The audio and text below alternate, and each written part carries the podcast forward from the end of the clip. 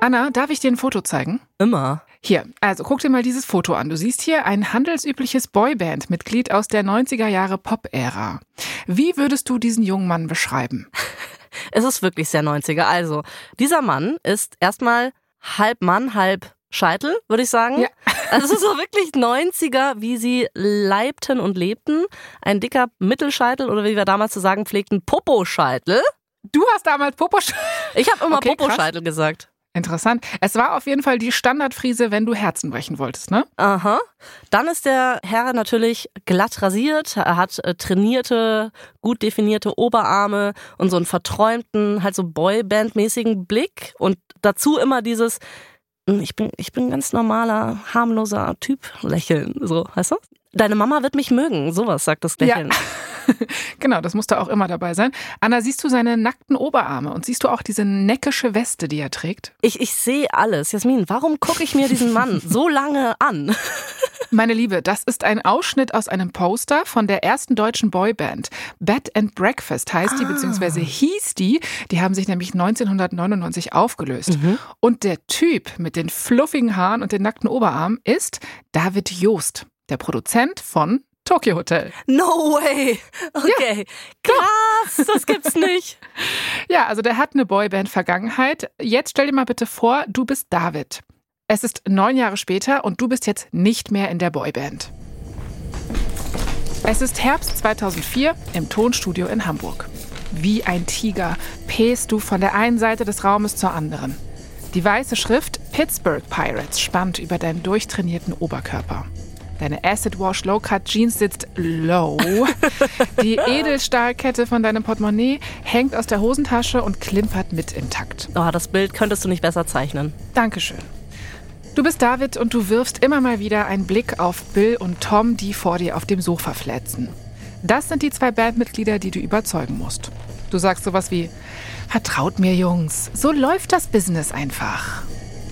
Du als ehemaliger Bed and Breakfast Boy weißt, was es für einen ordentlichen Popstar braucht. Man braucht einen speziellen Look, den bringen die Zwillinge von selbst mit. Großartig. Aber die Band als Ganzes und wofür Tokyo Hotel steht, also das Image, daran musst du jetzt noch ordentlich feilen. Du redest energisch auf deine pubertierenden Klienten ein. Also, ihr seid eine Indie-Rock-Band. Das heißt, ihr müsst absolut self-made sein, um authentisch rüberzukommen. Star Search hat's nie gegeben, okay? Aber dafür schäme ich mich nicht, wirft Bill ein. Naja, also wirklich Punk ist es nicht, meint Tom. Du bleibst aber unbeirrt.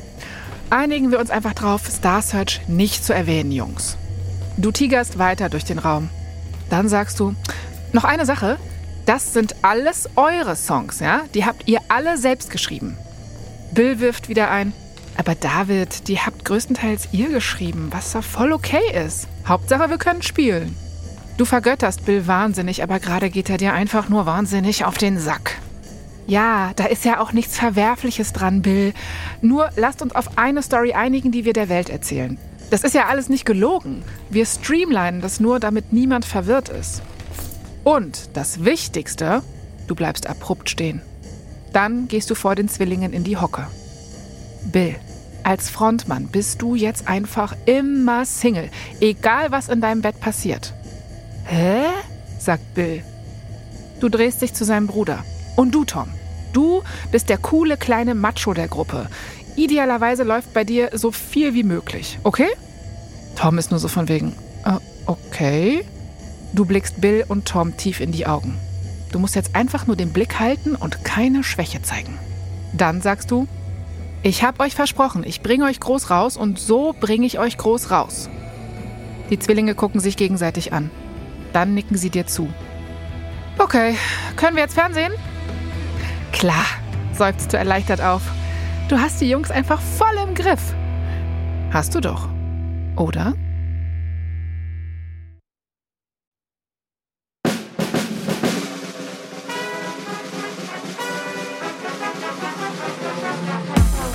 Ich bin Jasmin Polat. Und ich bin Anna Bühler. Und ihr hört verdammt berühmt von Wandery.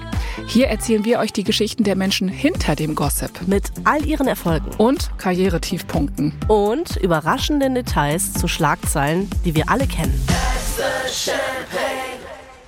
In der ersten Folge haben wir euch erzählt, wie die rebellischen Zwillinge Bill und Tom Kaulitz entdecken, dass Musik ihr Ausweg sein könnte. Ein Ausweg aus der Schule und der Enge eines Dorfes, in dem ihr Anderssein keinen Platz hat. Denn wer berühmt ist, muss hoffentlich nicht mehr in eine Schule. Und tatsächlich, ein Musikproduzententeam verspricht den Zwillingen genau das. Werden sie Bill und Tom zu Ruhm führen? Ja. Wird dieser Ruhm helfen, dass sie endlich frei von Regeln, Autoritäten und Hatern sind? Vielleicht. Aber das wird eine steile Achterbahnfahrt. Schnallt euch fest an für Folge 2 von Tokyo Hotel. Ein Funke reicht. David und sein Produzententeam haben mit Tokyo Hotel eine EP aufgenommen mit so ein paar Songs drauf. Damit tingelt David Anfang 2005 von Tür zu Tür, von Plattenfirma zu Plattenfirma. Und er hat ein gutes Gefühl. Die internationalen Plattenlabel wie Universal oder BMG sind hungrig nach deutschen Acts, die auf Deutsch singen. Seit Bands wie Wir sind Helden mit Denkmal oder Juli mit Perfekte Welle die Charts 2003 und 2004 hochklettern, spricht man von sowas wie der zweiten deutschen Welle des Pop. EMI, Warner, Sony und BMG beißen an, also die fettesten Label, die es damals gab. Und David ist in diesem Musiklabelpool vor allem von einem besonders schimmernden Fisch angetan, von BMG. BMG hat gerade Songs von Christina Aguilera rausgebracht. Boah, Dirty Era, Christina. Yes, sie haben gerade von Kelly Clarkson Since You've Been Gone rausgebracht. Kennt man. Äh, Sie haben gerade Natasha Bedingfields Unwritten rausgebracht. Ja, keine Karaoke-Party kann ohne. So ist es. Sie haben gerade Cry Me a River von Justin Timberlake rausgebracht. Jetzt, Jasmin, jetzt brauche ich langsam eine Pause. Ah, ah, Sie haben gerade Martin Scorsese Presents the Blues rausgebracht. Okay, Anna, so ein kleines Wow von dir, ja? Das wäre schon noch drin gewesen. Jedenfalls, BMG hat so richtig Bock auf Tokyo Hotel. Es werden sogar schon erste Verträge unterschrieben. David ist aus dem Häuschen, Tom ist aus dem Häuschen und Bill ist aus dem Häuschen. Die Zwillinge erzählen in der Schule rum, dass sie einen Plattenvertrag haben und bald weg sind. Ein Mittelfinger fickt euch alle Moment, den sie natürlich sehr genießen. Und dann kommt nach nur wenigen Wochen die Hiobsbotschaft, BMG lässt sie fallen. Hä? Wieso das denn jetzt? Ja, BMG ist mit einem anderen Riesenlabel fusioniert, Sony. Und die neuen Bosse haben sich entschieden, dass für ein paar schwer zu handelnde Teenies jetzt kein Platz mehr ist. Für Georg, Gustav, Tom und Bill bricht eine Welt zusammen. Besonders die Zwillinge schämen sich, weil sie haben ja schon überall rumerzählt, dass sie bald weg sind. Aber David gibt nicht auf. Er zieht wieder von Labeltür zu Labeltür. Und dann, im Frühjahr 2005, kommen Tokyo Hotel, David und der Rest vom Produzententeam unter Vertrag. Und zwar bei Universal. Ja, okay. Ist halt ein anderes Riesenlabel. Also, ist doch geil. Eigentlich geil. Die Freude ist bei Bill aber wohl eher getrübt, weil BMG hat Tokyo Hotel halt wirklich geliebt und die haben die richtig gehypt. Die waren so, ey, ihr seid die geilsten Teenie Boys ever. Ich will euch sofort auf meinen Oberarm tätowieren. Ich weiß nicht, warum ich sie hamburgerisch gemacht habe, aber Wegen Oberarm-Tattoo. wegen Oberarm-Tattoo wahrscheinlich genau. Und bei Universal sind sie mehr so, ach, okay, was auch immer. Aber auch Universal weiß von ihrer Marktanalyse, dass sie jemanden wie diese deutschen Indie-Rock-Boys brauchen. Dafür werfen Universal jetzt die großen Maschinen ihrer Popfabrik an, die sind nicht zu stoppen und folgen einem strengen Produktionsplan und an den muss sich Tokyo Hotel jetzt halten. Schritt 1, es wird ein Debütalbum aufgenommen. Das kriegt den Namen Schrei. Schritt 2, es wird eine Single ausgesucht, die ausgekoppelt wird. Das ist Durch den Monsun. Schritt 3, es wird ein Musikvideo zur ersten Single gedreht. Damit, Schritt 4, das Video auf Viva rauf und runter laufen kann, in der Hoffnung, dass dann die Single-CD und später die Album-CD möglichst viel verkauft werden. Schritt 5, extrem viel Presse machen, damit wirklich alle diese Album-CD kaufen. Schritt 6, Touren ohne Ende. Aber ich will nicht zu schnell durchrasen. Wir gucken uns jetzt mal Schritt 3 genauer an. Ein herrlicher Sommertag im Juni 2005. Bill hängt kopfüber überm Wasser. Die Oberfläche nur wenige Zentimeter von seinem Pony entfernt. Seine Lippen bewegen sich zu den Zeilen Ich muss durch den Monsun, hinter die Welt, ans Ende der Zeit, bis kein Regen mehr fällt. Bills Blick wandert seine Beine rauf und landet in den Wolken. Für ihn sieht es so aus, als würde er auf ihnen stehen.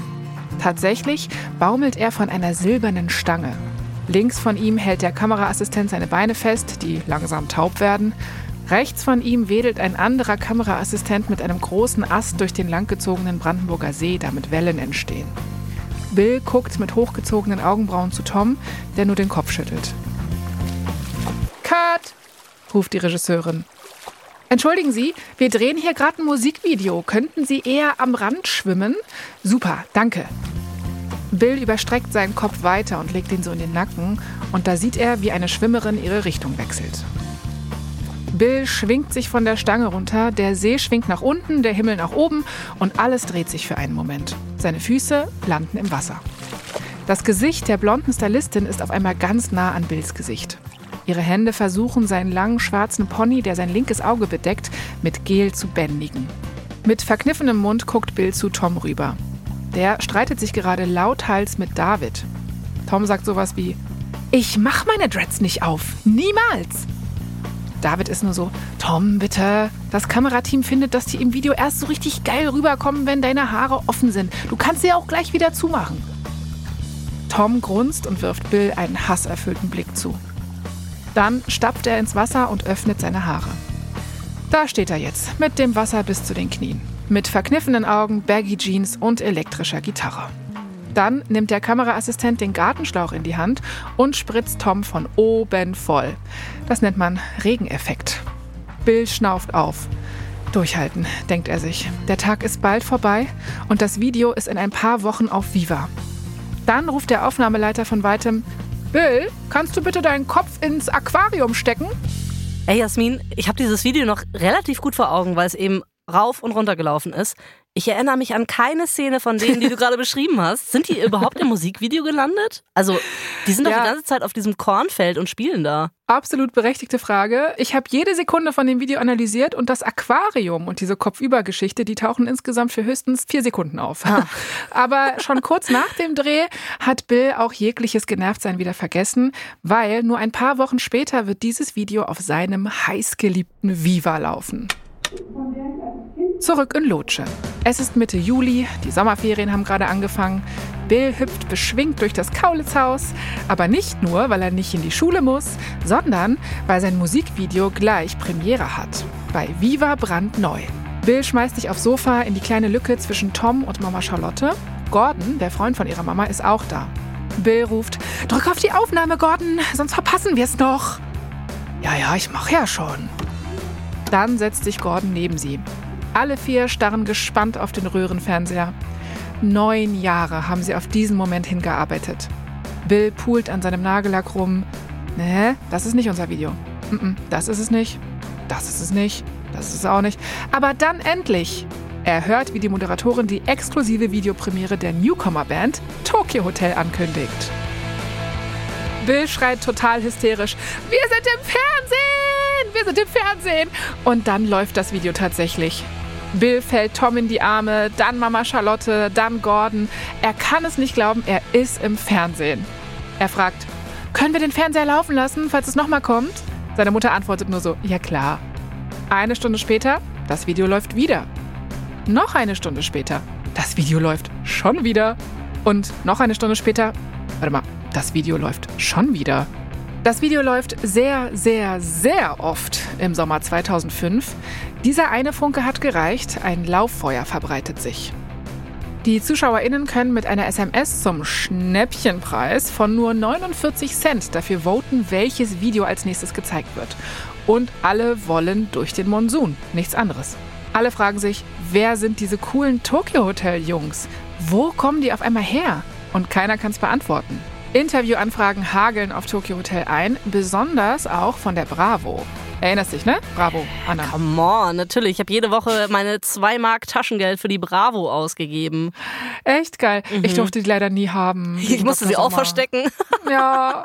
Aber irgendjemand, irgendjemand in der Schule hatte immer eine dabei zum Glück. Also man wusste sich zu helfen, wie ja. man in Stoff kommt. Ja. Aber es ist ja auch so, ne? Man hat die Bravo eigentlich ausschließlich wegen Dr. Sommer gelesen oder halt, ge also lesen in Anführungszeichen. Ganz groß. Vielleicht noch die Foto-Love-Story, aber das ist auch wirklich das war basic. das stimmt. Aber die Bravo war damals auch wirklich das Medium für Popkultur. Also da drin zu landen war sowas wie der Ritterschlag und ein Erfolgsgarant für KünstlerInnen. Und die Bravo veröffentlicht sofort eine Doppelseite über die Band.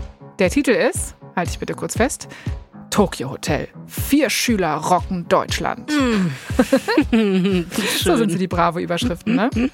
By the way, andere tolle Artikel aus der Woche, äh, in der Tokyo Hotel drin waren, hießen unter anderem so: Exklusiv im Bett von 50 Cent. Oh Gott. Cringe. Und Papst Benedikt XVI., Star des Weltjugendtages. Äh, hä? Wieso ist Papst Benedikt in der, in der Bravo? Ja, der Vertreter Gottes auf Erden ist auch für die Teenies spannend vielleicht. Ja. Ich weiß es auch nicht. Safe nicht. Die Nullerjahre waren ja, wie gesagt, sehr speziell. Viel wichtiger, es ist jetzt offiziell, Tokyo Hotel sind wie eine Bombe eingeschlagen. Und das alles, bevor die Single durch den Monsun als CD überhaupt zu kaufen ist. Bill ist natürlich extrem begeistert und andererseits ist er auch sehr gelassen, weil er steckt noch mitten in den Sommerferien. Er hat also noch nicht wirklich viel von der ganzen Aufregung mitbekommen. Und da steht ihm noch so einiges bevor. Anfang August 2005. Ein Ackerweg im Nirgendwo. Bill sieht durch eine abgedunkelte Scheibe, wie trockene Lehmbrocken vom Autoreifen durch die Luft geschleudert werden.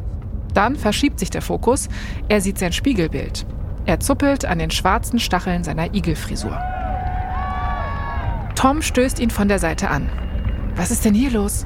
Erst jetzt sieht Bill die vielen Mädchen und die Jungs, dann die Fotografen. Je näher sie zur Festivalbühne im Nirgendwo rollen, desto mehr werden es. Die beiden sind nur so, hm, muss wohl irgendein Star hier sein, mit dem sie uns verwechseln. Das Auto hält am hinteren Bühneneingang. Bill, Tom, Gustav und Georg steigen aus. Und auf einmal sind sie von Fernsehkameras und Fotoapparaten umzingelt. Bill schluckt. Als Bill einem Reporter eine Frage beantworten will, zieht der Veranstalter die Jungs in eine ruhige Ecke. Er hat Schweißtropfen auf der Stirn, Klemmbrett in der Hand. Äh, ja, Jungs, äh, wegen euch ist hier äh, ein bisschen was los. Und ich fürchte, unser Dorffest hat keine Kapazitäten, damit umzugehen. Also, ähm, wenn ihr so schnell wie möglich spielen äh, und dann wieder abhauen könntet, das wäre wirklich großartig. Bill ist überwältigt. Und in den Gesichtern von Tom, Georg und Gustav sieht er, dass es denen nicht anders geht. Die anderen folgen ihm. Als letzter springt Bill auf die Bühne, linke Hand am Mikro, rechte Hand in die Luft gestreckt. Er haut die Zeilen raus. Das Fenster öffnet sich nicht mehr. Hier drin ist es voll von dir und leer. Aber die Welle an Liebe und Hysterie, die Bill entgegenschwappt, haut ihn fast um.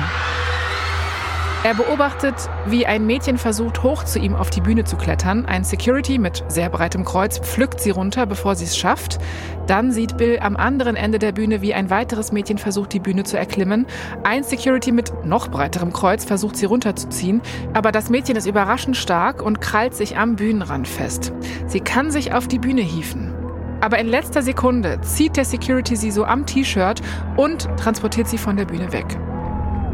Während Bill gerade so bei der Stelle angekommen ist, wo er das hier singt, Ich weiß, dass ich dich finden kann. Hör deinen Namen im Orkan. da spürt er, wie die Bühne anfängt zu beben. Mehr und mehr Fans drücken sich Richtung Bühne. Bill guckt panisch zur Seite. Da sieht er, wie sein neuer Bodyguard slash Tourmanager so wild gestikuliert. Der Mann heißt übrigens Finger mit Spitznamen. Und Finger ruft jetzt runter! Bill guckt in die Menge und die schwappt jetzt mit enormer Kraft weiter auf ihn zu. Dann merkt Bill, wie Tom ihn am Kragen packt. Die Zwillinge, Georg und Gustav, spurten von der Bühne. Sie hören nur noch, ins Auto, Jungs, sofort! Die Jungs springen ins Auto. Finger versucht davon zu rasen, doch Fans umringen das Auto und hauen so hart drauf ein, dass Beulen zurückbleiben. Dann endlich, sie kommen mit dem Auto etwas voran, sie können die Fans langsam abschütteln. Bill schaut durch die Heckscheibe zurück. Hinter den fliegenden Lehmbrocken sieht er, wie die letzten Fans ihnen hinterherwinken. Dann dreht er sich zu Tom. Wie abgefahren war das bitte? Dann guckt er zum Fenster in sein Spiegelbild und grinst. Was er dabei nicht bemerkt, hinter seinem Spiegelbild ziehen schon dunkelgraue Wolken auf.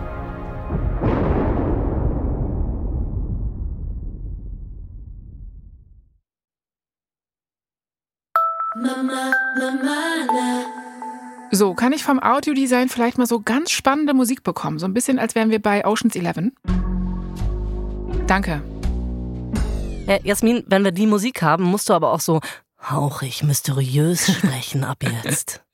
Kannst du mir mal da so deine hauchig mysteriöseste Stimme geben, die du hast? Okay. das klingt einfach nur sexuell. Porn. Hups. Ja, ich habe jetzt nicht von Hoppala. 60er Porn gesprochen. Ich wollte hauchig mysteriös, Jasmin.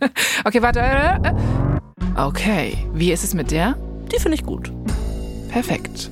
Also, Anna, jetzt stell dir bitte wieder vor, dass du Bill bist, aber du bist mysteriös, siegessicher, so leicht verschmitzt. Freitagnachmittag, die letzte Woche im August 2005. Es ist deine erste Schulwoche nach den Sommerferien und in den Klassen steht die Luft. Okay, ich mache jetzt mal normal weiter. Du quetscht dich mit gesenktem Kopf durch den Schulgang, es ist mega voll. Du folgst den Skaterschuhen mit roten Schnürsenkeln. Die gehören deinem Bruder Tom. Wie ein Wellenbrecher durch ein Meer an SchülerInnen und LehrerInnen macht er für dich den Weg frei. Das ist das letzte Mal, dass ihr diesen Gang entlang geht. Ihr kommt gerade aus dem Büro der Direktorin. Die will, dass ihr Zwillinge euch hier nicht wieder blicken lasst. Du grinst in dich hinein. Du liebst einfach, dass dein Plan aufgegangen ist. Im Foyer angekommen. Von hier aus kannst du in die Stockwerke über dir schauen. Im ersten Stock am Ende der Treppe siehst du die Direktorin nochmal. Sie hatte keine andere Wahl. In den letzten Tagen haben so viele SchülerInnen auf den Gängen gestanden und dich verfolgt, dass in der Schule kein normaler Unterricht mehr möglich war. Sie konnte euch nur beurlauben. Du nickst ihr zu. Sie nickt zurück. No hard feelings. Aber noch bist du nicht vom Schulgelände. Noch musst du es in den Van schaffen, der vor der Schule auf dich wartet. Von der Seite siehst du unzählige Hände auf dich zukommen. Hände, die dir auf die Schultern klopfen oder an deinem Arm zerren. Kann ich ein Autogramm haben? Toll gemacht. Wir wussten schon immer, dass ihr es schafft. Wie viel Schotter macht ihr jetzt? Zu spät, Boys and Girls. Zu spät. Du stößt die Doppelglastür mit dem roten Rahmen zum Schulhof auf. Das gleißende Tageslicht blendet dich. Du trittst aus der Schule raus und in ein noch größeres Menschenmeer hinein. Jugendliche aus anderen Schulen, JournalistInnen, Kamerateams, deine Augen flitzen über den Horizont. Wo steht der Van? Ah, da. Langsam, aber unbeirrt gehst du auf den Van am Straßenrand zu. Vor dem wartet Finger schon mit versteinerter Miene. Finger ist ja seit kurzem dein Tourmanager und Bodyguard und der ist ein ehemaliger Türsteher aus Hamburg. Also an dem kommt nur vorbei, wen er vorbeilassen will. Finger öffnet die Tür. Tom schwingt sich als erstes auf den Rücksitz.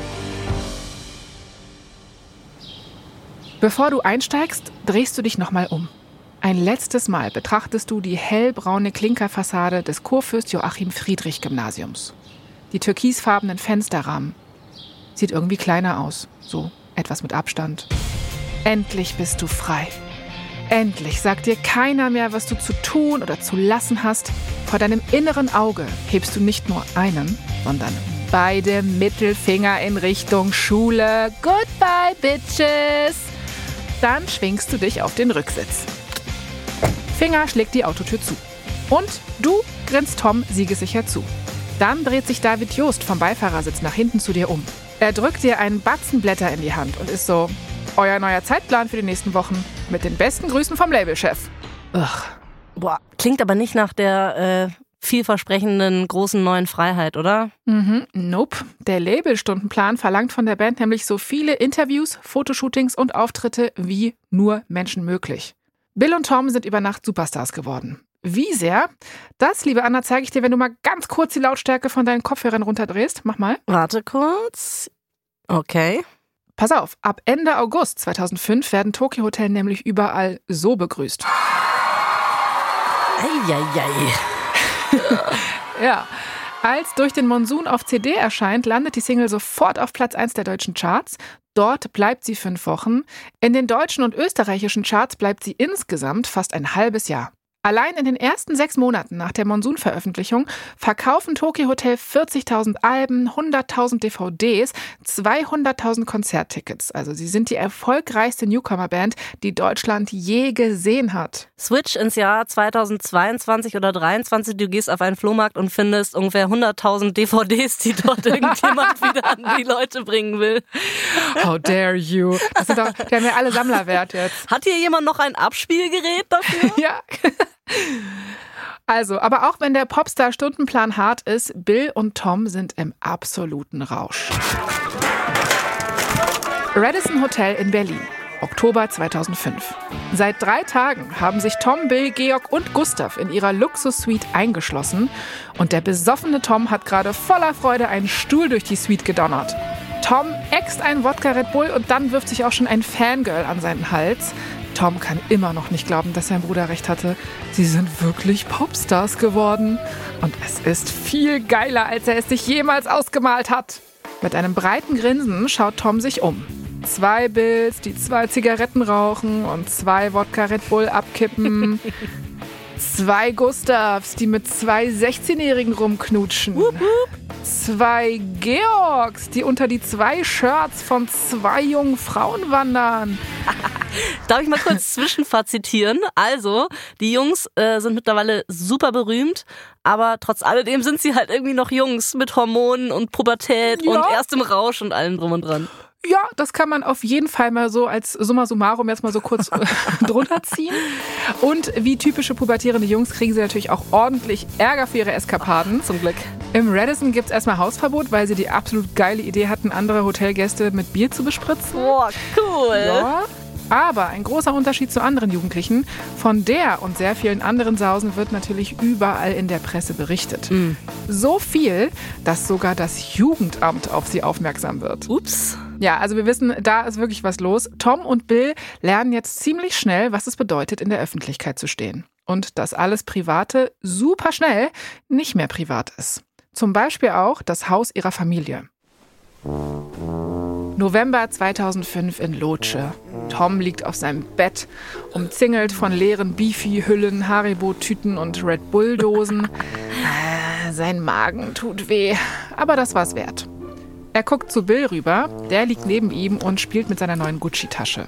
Tom schaut sich in seinem leicht vollgemüllten 10 Quadratmeter Zimmer um. Er schaut auf die Gucci-Tasche. Die beiden, also Tom und Bill, sind seit einiger Zeit mal wieder zu Hause. Da klopft es an der Tür. Mama Charlotte steckt ihren Kopf durch. Hey Jungs! Charlotte sammelt den Müll auf, dann setzt sie sich zu den Jungs.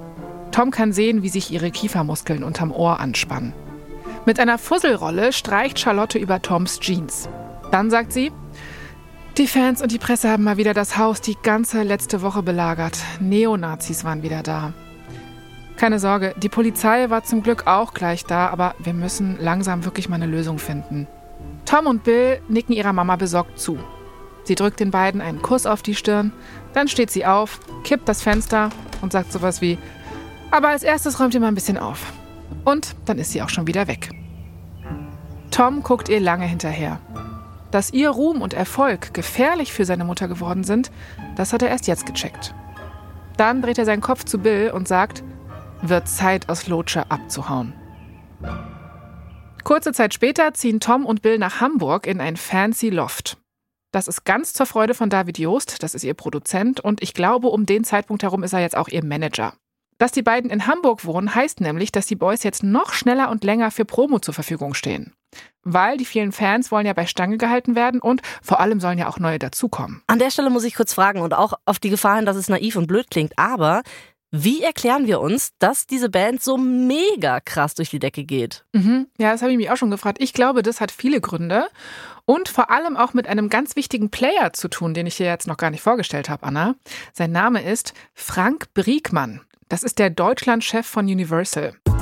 Der ist ein BWLer, der möglicherweise so Sachen sagt wie Tokyo Hotel erfüllt so ziemlich jede Forderung aus den Marktanalysen für einen aktuellen Charterfolg. Also für mich ist er wie so eine Maschine. Mm, Und ich übersetze mal eben von BWL auf Deutsch. Mm, Tokyo Hotel trifft den Zeitgeist. Genau. Frank ist damals erst seit einem Jahr bei Universal und mit seinen 37 Jahren war er der jüngste Chef eines deutschen Major-Labels ever. Und der muss sich so ein bisschen beweisen. Frank pumpt mehrere hunderttausend Euro in die Vermarktung von Tokyo Hotel. Das gibt er für ganz viel Werbung für die Band aus, also zum Beispiel bei klassischen Jugendsendern wie Viva, RTL 2 und Super RTL. Und erinnerst du dich noch, Anna, als ich gesagt habe, dass die Bravo auch so heiß war auf Tokyo Hotel? Klar. Ja, da steckt auch der Frank hinter. Der hat nämlich einen Deal mit der Bravo gemacht und den Ablauf zum Deal, den stelle ich mir ungefähr so vor. Yo, Bravo Chefredakteur. Hey, Frankie, altes Universal gelöt. Was geht ab? Du, mir hat ein Vögelchen verraten, dass dein Absatz den Bach runtergeht, Mensch, Ah. und dass du dringend frischen Content brauchst. Oh, will ich nicht drüber reden. Ganz schlecht, ganz schlechte Zeiten gerade. Mm, tut mir echt leid. Aber sag mal, könnte es sein, dass du dringend freshen Content brauchst? Wie wär's denn, wenn ich dir exklusiven Zugang zu den Boys gebe hier? Oh, funky, fresh und cool. Ich spitz meine Öhrchen. Ja, das steigert deinen Absatz und ich habe kostenlose Werbung, von der natürlich keiner schnallt, dass es Werbung ist. Ha? Jasmin, ich glaube, dieser Dialog hat genauso stattgefunden. so oder so ähnlich. Gut, also so oder so ähnlich hat es stattgefunden. Fakt ist, die Bravo hat die Jungs in sechs Monaten ganze 25 Mal auf dem Cover. Mehr als jede andere Band. Ausgabe 37 heißt zum Beispiel Geheimnis der Super Twins. Ausgabe 39 heißt Tokyo Hotel, so geil wie nie. Ausgabe 41, Tokyo Hotel, die Wahrheit, wie Erfolg alles verändert. Ausgabe 46, Liebesalarm bei Tokyo Hotel. Und Ausgabe 47, im Bett mit Tokyo Hotel, Bills privates Tagebuch. Ah, Jasmin, es ist immer alles so angesext. Ich finde es irgendwie Angesext? gruselig. Ganz schön angesext und irgendwie lieben die auch den Gedankenstrich. Also da ist immer ein Gedankenstrich bei den Titeln. Stimmt. Ja, und jetzt gab es ja natürlich nicht nur die Bravo, sondern es gab ja auch viele Jugendsender. Viva zum Beispiel. Und Anna, jetzt würde ich dich mal bitten, dein Vergangenheits-Google Maps aufzumachen und einmal kurz nachzuschauen, wie lange man damals von Universal zum Viva-Studio gebraucht hat. Ja, dann mache ich mal meinen Vergangenheitstab auf und tippe. Ja. Tipp, tipp, tipp. Prima. Ja, Guck mal, wir sind schon da. ich habe noch nicht mal fertig getippt. Musst du ja auch gar nicht. Viva ist nämlich damals nur sechs Häuser die Straße runter in der Stralauer Allee in Berlin. Also, Universal Frank kann in der Mittagspause mal ganz schnell bei Viva vorbeihüpfen und das neue Musikvideo von Tokyo Hotel auf den Tisch legen, so ungefähr. Ist ja eigentlich ganz praktisch, oder? Ey, mit Glasfaser wäre er nicht schneller gewesen. Also, hinter unseren Indie-Boys steckt mittlerweile einfach eine gigantische Marketingmaschine, die sie groß gemacht hat, aber mit der Bill und Tom auch hadern. Das können wir uns ungefähr so vorstellen. Bill sitzt im Universal-Gebäude. Das Gebäude besteht quasi nur aus Glas und die Sonne kämpft sich an diesem Vormittag im Frühjahr 2006 durch das Berliner Grau. Bill starrt auf die grau-grüne Spree und die fließt langsam weit unter ihm vorbei. Bill verdreht die Augen. Schon seit einer Stunde diskutieren sie hier. Er, Frank, David, Tom und ein paar andere vom Tokyo Hotel Marketing Team. Sie diskutieren darüber, ob Bill zum Friseur gehen darf. Hä? Was? Ja.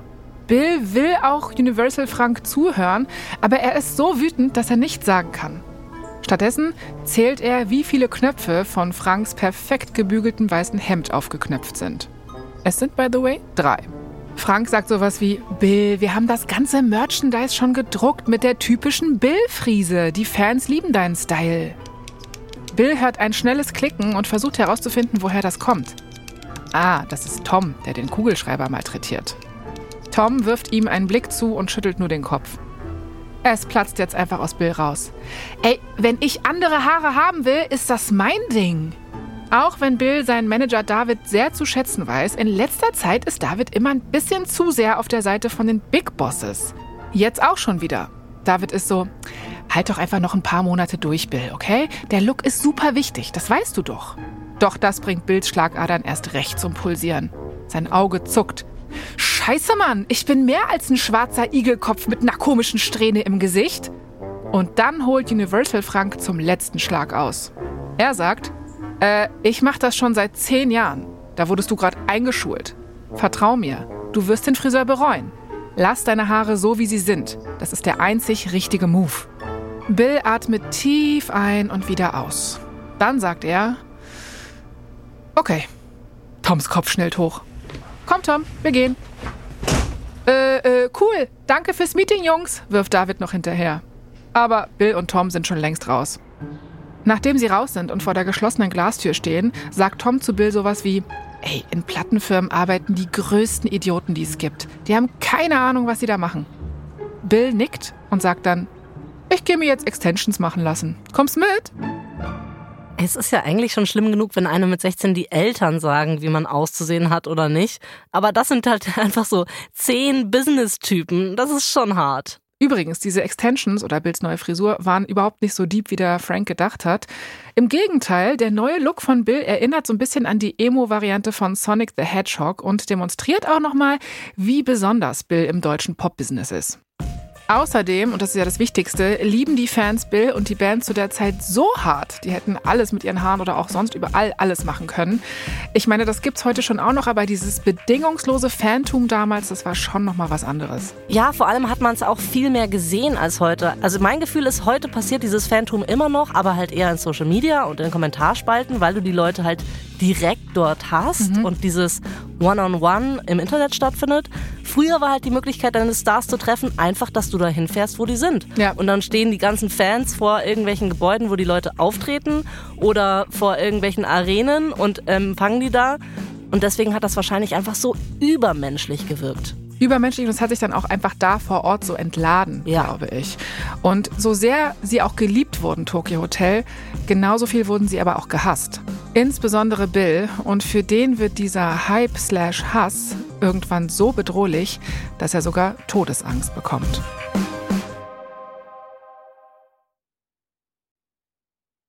Mama, Mama, 30. April 2006. Zurück auf dem Festival im Zürcher Hauptbahnhof. Da waren wir ganz am Anfang von Folge 1 schon. Das ist das Festival des Grauens, auf dem Tomaten, Eier, Flaschen und Steine geflogen sind, weil sich unter die Fans eine Gruppe an gewaltbereiten Männern gemischt hat. Und das hat die Band gezwungen, die Show abzubrechen und von der Bühne zu flüchten. Wir sind jetzt am Ausgang vom Backstage. Ein schnaufender Mob Männer starrt Bill voller Hass an und sie versperren ihm den Ausgang zur Straße. Bill weiß nicht wohin. Da ruft jemand aus seinem Team, wir müssen jetzt alle zusammenbleiben, wenn wir das überleben wollen. Bill, Tom, Georg und Gustav verstecken sich unter Regenschirmen. Ihre Bodyguards schleusen sie ins Auto. Die vier Jungs legen sich auf den Boden von dem Van. Ihr Bodyguard legt Jacken, Pullis, Schals, was er auch finden kann über die Jungs, damit sie keiner sieht. Das Auto rollt los, aber der Mob schlägt auf das Auto ein. Härter und härter, bis es wackelt. Bill zieht die Jacke noch fester über seinen Kopf, kugelt sich noch kleiner zusammen. Dann eins der Fenster wird eingeschlagen. Eine Hand greift rein, ein Bodyguard kann sie wegschlagen. Bill schließt die Augen und versucht Luft zu holen. So brutal war der Hass bisher noch nie. Und dann kommen sie zum Glück davon. So, und ich möchte nochmal betonen, zu der Zeit sind Bill und Tom ja erst 16 Jahre alt. Oh, das hatte ich gar nicht mehr auf dem Schirm, aber das macht es echt nochmal besonders grauenhaft. Voll. Also im Prinzip erleben sie jetzt dasselbe Mobbing wie zu Schulzeiten, nur durch wie so eine Art Brennglas. Also es ist dieselbe Queerfeindlichkeit wie damals in Lotsche in der Schule, nur nochmal viel größer und viel bedrohlicher. Also in Fernsehsendungen und Tageszeitungen wird auf jeden Fall ständig spekuliert, welche Sexualität und welches Geschlecht Bill hat. Online und auf der Straße wird er mit homofeindlichen Sprüchen beleidigt. In der ProSieben-Sendung Die 100 nervigsten Deutschen landet Bill auf Platz 1. Und all das kann Bill gerade noch irgendwie aushalten, weil er das ja auch traurigerweise ja, seit seiner Einschulung gut trainiert hat. Aber dann erhält er Morddrohungen. Es werden T-Shirts mit der Aufschrift Kill Bill im Internet verkauft. Es soll sogar ein Computerspiel im Netz rumgehen, in dem man ihn aufspießen kann. Und als Bill Morddrohungen erhält, bekommt die Band Polizeischutz und das Security-Team wird verdreifacht. Einmal wartet ein Mann neben einem roten Teppich mit einem Messer unter dem Mantel, um Bill damit zu attackieren. Ich finde es ja echt schon schwer auszuhalten, wenn du es erzählst. Ich will mir gar nicht vorstellen, wie es ist, für einen 16-Jährigen sowas miterleben zu müssen, am eigenen Leib und auch für die ganze Familie. Also die Mutter muss auch wahnsinnig Angst haben. Das ist grauenhaft. Ja, ich weiß es ehrlich gesagt auch nicht. Aber was ich so krass finde, ist, dass es nicht die gewaltvolle Show in Zürich oder die Morddrohungen sind, die Bildern schlussendlich in eine Angstspirale stoßen, sondern es ist eine Fernsehshow. So hat Bill das zumindest in seiner Autobiografie beschrieben. In den Nullerjahren ist Stefan Raab der King of deutsche Fernsehunterhaltung. Der macht Comedy, Popsongs, eine Late-Night-Show. Aber am liebsten produziert Stefan Raab große Eventshows, wie zum Beispiel die VOG WM. Bei der rodelt er mit Stars um die Wette in einem großen Wok die Piste runter. Also Stefan Raab ist wirklich der König, wenn es darum geht, ein Millionenpublikum mit absolutem Quatsch zu unterhalten. Ja, und ich habe mir den Quatsch von vorne bis hinten angeschaut. Ich war immer ein Riesenfan. Ja, ich auch. Wie gesagt, die Nippel waren legendär. Also an Stefan Raab kommt niemand vorbei. Erst recht nicht, wenn man zu den wichtigen Stars in Deutschland gehören will. Und darum ist Tokyo Hotel am 6. Oktober 2006 live bei seinem neuesten TV-Event Stock Car Car Crash Challenge auf ProSieben dabei.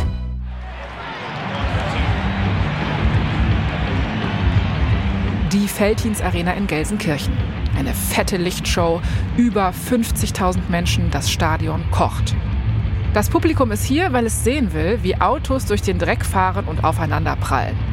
Bill ist backstage und voller Adrenalin. Er tritt von einem Fuß auf den anderen. Bei dieser Megashow will er abliefern und ihre neue Single fett promoten. Auf einem der Monitore kann er die Show verfolgen. Der Moderator Oliver Welke kündigt die Musikacts des Abends an. Erst die Rocklegenden von Motorhead, Jubel von allen Seiten, dann Tokyo Hotel und die Hälfte des Stadions Wut. 25.000 erwachsene Menschen buhen vier Teenager aus, nur weil sie angekündigt werden. Wie wird das dann bloß werden, wenn sie nachher auftreten? Ein Schauer zieht über Bills Rücken. Seine Nackenhaare stellen sich auf. Dann geht es los. Ein Truck, der Funken sprüht und Flammen speit, fährt in die Arena ein. Begleitet von den harten Akkorden von Motorhead. Die Rocker spielen auf der Ladefläche von dem gigantischen Truck. Und direkt über ihnen, auf einem Gerüst aus den Nebelschwaden, taucht der König des Abends auf. Stefan Raab. Er trägt so einen Ledereinteiler und winkt den Massen zu. Die Massen jubeln zurück.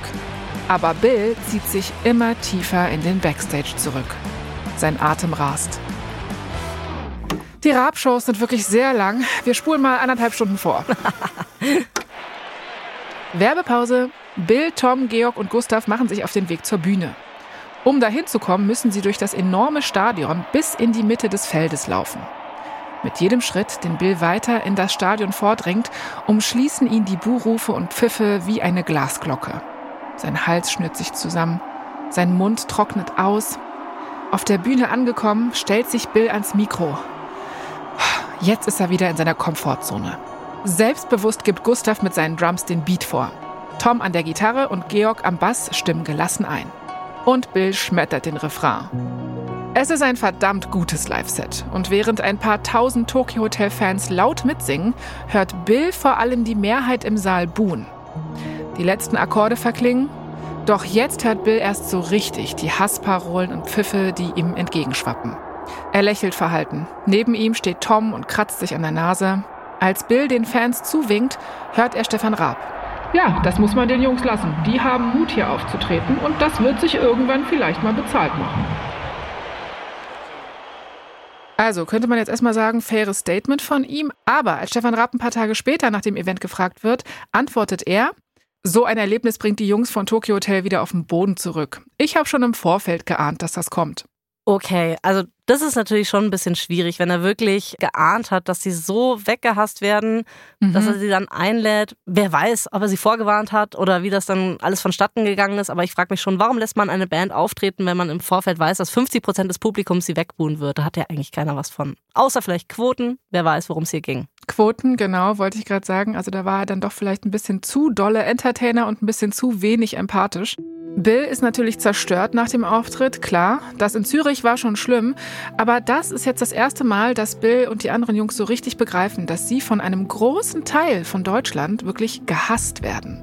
Ist echt dieses Konzert in Zürich nicht schlimmer gewesen? Ich meine, da sind Steine geflogen, da gab es einen richtigen Mob, der sie angegriffen hat.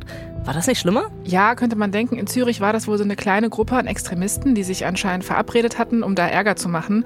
Und Bill konnte das deswegen eher so abtun von wegen, ah, das sind nur ein paar kleine Spinner. Mm, und bei Raab ist es jetzt im Grunde das Millionenpublikum, also so ein Querschnitt der Gesellschaft, der sie ausbuht. Das ist vielleicht dann emotional was anderes, oder? Ja, das denke ich mir auch. Und der Hass gegen Bill bzw. Tokyo Hotel ist jetzt natürlich in die Mitte von Deutschland gerückt.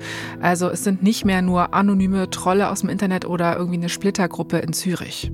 Und das verankert in Bill eine Panik und Scheu vor Menschen, die er dann leider viele, viele Jahre nicht mehr ablegen wird. Ich kann ihn schon verstehen. Was ich mich allerdings noch frage, woher kommt das? Also warum regen sich so viele Erwachsene über eine Band aus Minderjährigen auf? Also ich meine, man darf natürlich nicht vergessen bei allem, dass wir immer noch in den Nullerjahren sind. Und die sind, wenn man da jetzt nochmal drauf guckt, wirklich extrem toxisch. Also sowohl was Rollenbilder angeht, als auch so Stereotype, was Gender und so weiter angeht. Also da hatte so jemand wie Bill wirklich noch keinen Platz. Als lustiger Freak funktioniert Bill für die Massen so ungefähr, aber er soll bitte nicht zu viel Raum einnehmen. Also, Bill und Toms Leben ist eine Art Spannungsfeld aus Hass und natürlich auch riesigem Erfolg. Sie haben den Bambi, den Kometen, den Echo und unzählige andere Awards gewonnen. Sie haben ein Album, das auf Platz 1 der Charts landet. Sie haben drei Singles, die viele Wochen auf Platz 1 sind. Sie haben eine Tournee, die innerhalb weniger Tage ausverkauft ist, auf der sie pro Halle vor bis zu 14.000 Fans spielen. Deswegen lass uns diese Hasswelle jetzt mal für einen kurzen Moment ausblenden. Lass uns lieber mal zurückgehen zu einer Fernsehshow, die das Gegenteil für Bill war. Die war ein extrem tolles Erlebnis. Der Komet. Das ist die Musikpreisverleihung von Viva.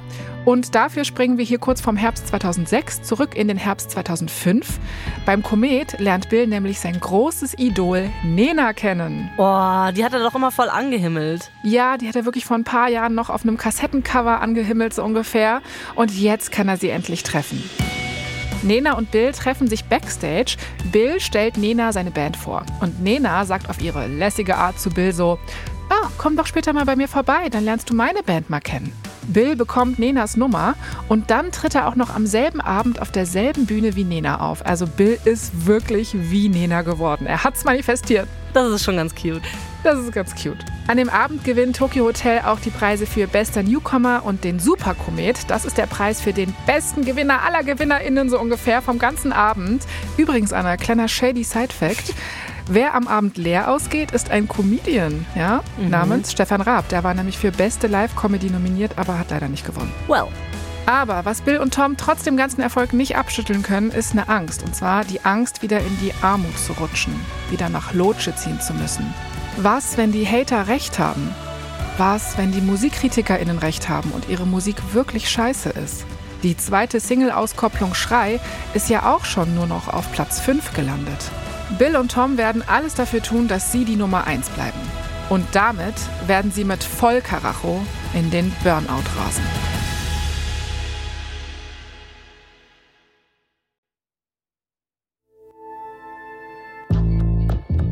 Das war die zweite Folge unserer vierteiligen Serie Tokyo Hotel. In der nächsten Folge erzählen wir euch, wie die Jungs international zu Megastars werden und wie die Band beinahe daran zugrunde geht. Hier noch ein kurzer Hinweis zu den Szenen in diesem Podcast. In den meisten Fällen wissen wir zwar nicht genau, was gesagt wurde, manche Dialoge sind also ausgedacht oder wurden von uns ergänzt. Aber unsere Geschichte basiert auf echten Tatsachen und tiefen Recherchen. Wir haben viele verschiedene Quellen dafür herangezogen, unter anderem Bill Kaulitz Autobiografie Career Suicide, meine ersten 30 Jahre, den Podcast Kaulitz Hills, Senf aus Hollywood von und mit Tom und Bill Kaulitz, die Pro7-Aufzeichnung von Stock Car Crash Challenge 2006, die Arte-Dokumentation Hinter die Welt von Oliver Schwabe sowie einschlägige Zeitungsartikel. Ich bin Jasmin Polat. Und ich bin Anna Bühler. Verdammt berühmt ist eine Produktion von Kugel und Niere für Wondery. Janina Rook hat diese Folge geschrieben. Redaktion Elisabeth Fee und Lea Dakowski. Sprachaufnahme Hammer und Amboss und Bose Park Productions. Herstellungsleitung Scheika Tätig. Das Sounddesign kommt von Hammer und Amboss. Produzentin Kugel und Niere Elisabeth Fee. Für Wondery Producer Simone Terbrack und Tim Kehl. Executive Producer Jessica Redburn und Marshall Louis.